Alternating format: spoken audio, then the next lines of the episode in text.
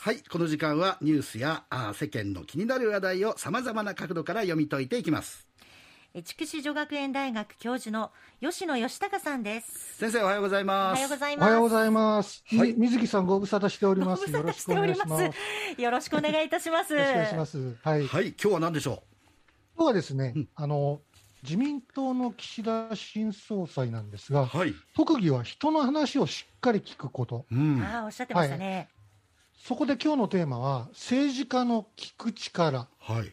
えーこれについて考えてみましょう。はい。で岸田新総裁は何て話しているのかと言いますと多くの国民の声を聞きながらはい。丁寧に答えを出すうん。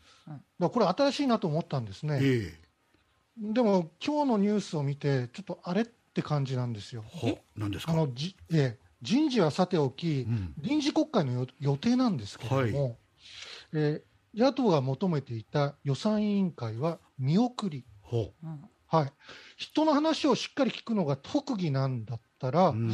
与党の話もしっかり聞いたら筋が通ると思うんですけど、耳に痛い話は聞かないのであれば、それ普通の人で、あの岸田さんが言う特技のレベルではない。特技じゃないですよね、それはね。はい。もうもう一つ、はい。あの、野党が要求する形での臨時国会は開かれなかったことになるので、えだからこれに関しては専門家から憲法違反という指摘があるえそうんでですすね。よね。ううんん。そういう話聞いてないんでしょうかね。そうですねね。聞いても聞いても聞き流しているんだとしたら、うんこれ聞くだけなので、それも特技のレベルではないです。はい。そうですよはね。ところで、あの菅総理の聞く力はどうなのかということですはいはいはい。あの総理大臣になれば、当然、まあ、いろんなことを記者から聞かれるわけです。ええはい。だから当然、あの記者の質問を聞く力っていうのも試されるわけですね。はい。で、菅総理に関しては、まあ、あのコロナ対策で、えー専門家の見解、果たして聞いてるのかなと疑う局面も、まあ、たびたびあったかなと思います。全然あの、質問に対する答えになってないってことが多々ありましたよね。聞き流す力はあったのかな。はい そうですね。あの聞く力に関連して、火曜日の朝日新聞に非常にあの興味深い記事がありました。ええー菅総理のこれまでの記者会見で、指名されて、まあ、質問できる記者に偏りがあったっていう。えはいはいはい。あ、はいその記事読みました。あうんあはい要はあの記者記者クラブっていうかいろんなあの報道機関が入ってる中で刺される、はいなんか女の人が刺してますよね。あ内の内閣報道官。報道官のあの女性が、はいはいあのじゃああのね、えー、ど何々新聞の方とか言ってますよね。そうですね。そでそその指名に偏りがあったということなんですね。え。えで、えーじゃあ、どんな偏りか、これまでにあの官邸であった記者会見で、うん。まあ、どの社が何回指名されたのかっていうのが出ていたんですけれども、一番多いのが NHK で12回、で少ないのが朝日新聞の2回、そして東京新聞に至っては、わずか1回、え？12回と1回じゃ大きな違いですすよでね。大きな違いがあるんですよ。あで東京新聞と言いますとね、うん。あの菅さんが官房長官時代時代に、まうん。あ、あのいわばあの天敵と呼ばれた記者がいましたよね。はいはい。あの望月女性記者のね。そうですね。ん。いやあの忖度なくあのズバズバと質問していたので、うんうん。まあ、煙煙たい存在だったのかいなと。や普通は記者っていうかジャーナリストっていうのはそういうもんでしょ？そうですよね。うんうんそれが仕事なんですけれども、はいですよね。うんなんか独特の秩序ができちゃってますよね、あの記者クラブに記者クラブというのうにん。ちょっと変だと思いますけどね。あまあ、さてあの、過去にはですね、うあのこんな感じでメディアを選別するんじゃなくって、ーはい。各社から質問を広く受け付けていたこともあるんですよ。えー例えばですね、はいあの小泉純一郎元首相の時、はい。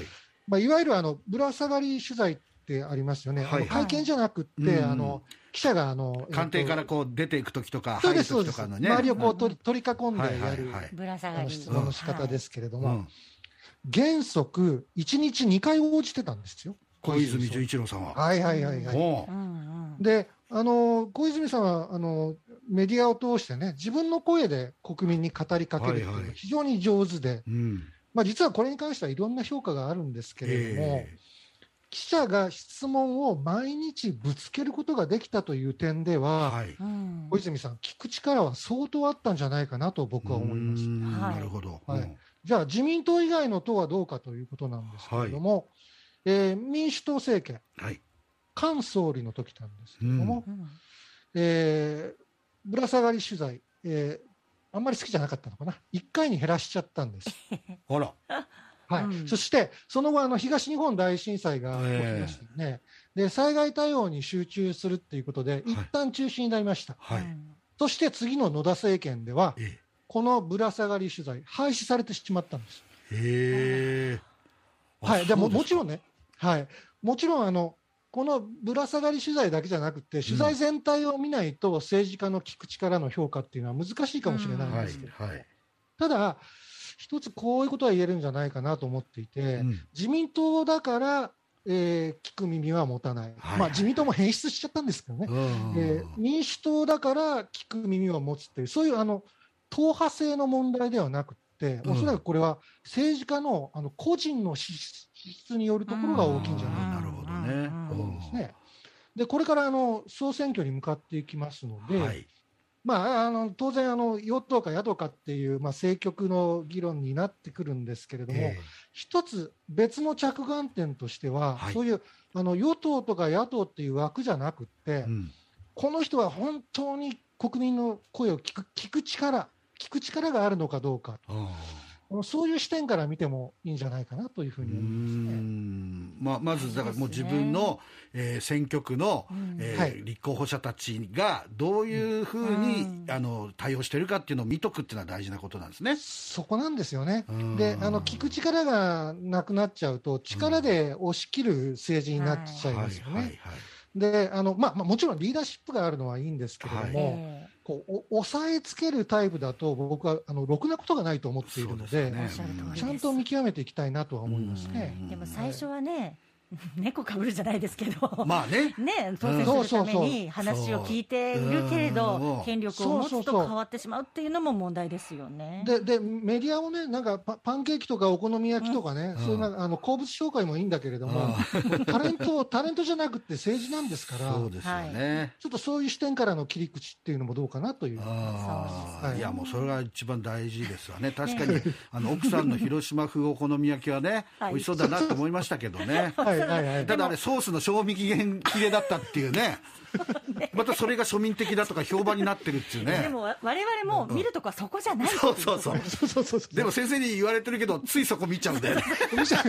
やっぱ広島風なんだと思いながらね。まあ、なんかねそそこはお面白いですから、つい言っちゃうんですけどね。人柄はいを見たようなこれから岸田新総裁の本当のところをね、ちゃんはいと我々国民が見て、でその後衆議院議員選挙がありますからね、はいえーえーそうやって我々自分たちで考えなきゃいけないということですね。すはい、はいすいません、どうも先生ありがとうございましたありがとう。ございました。ありがとうございました。はい、えー、筑紫女学園大学教授の吉野義孝さんでした。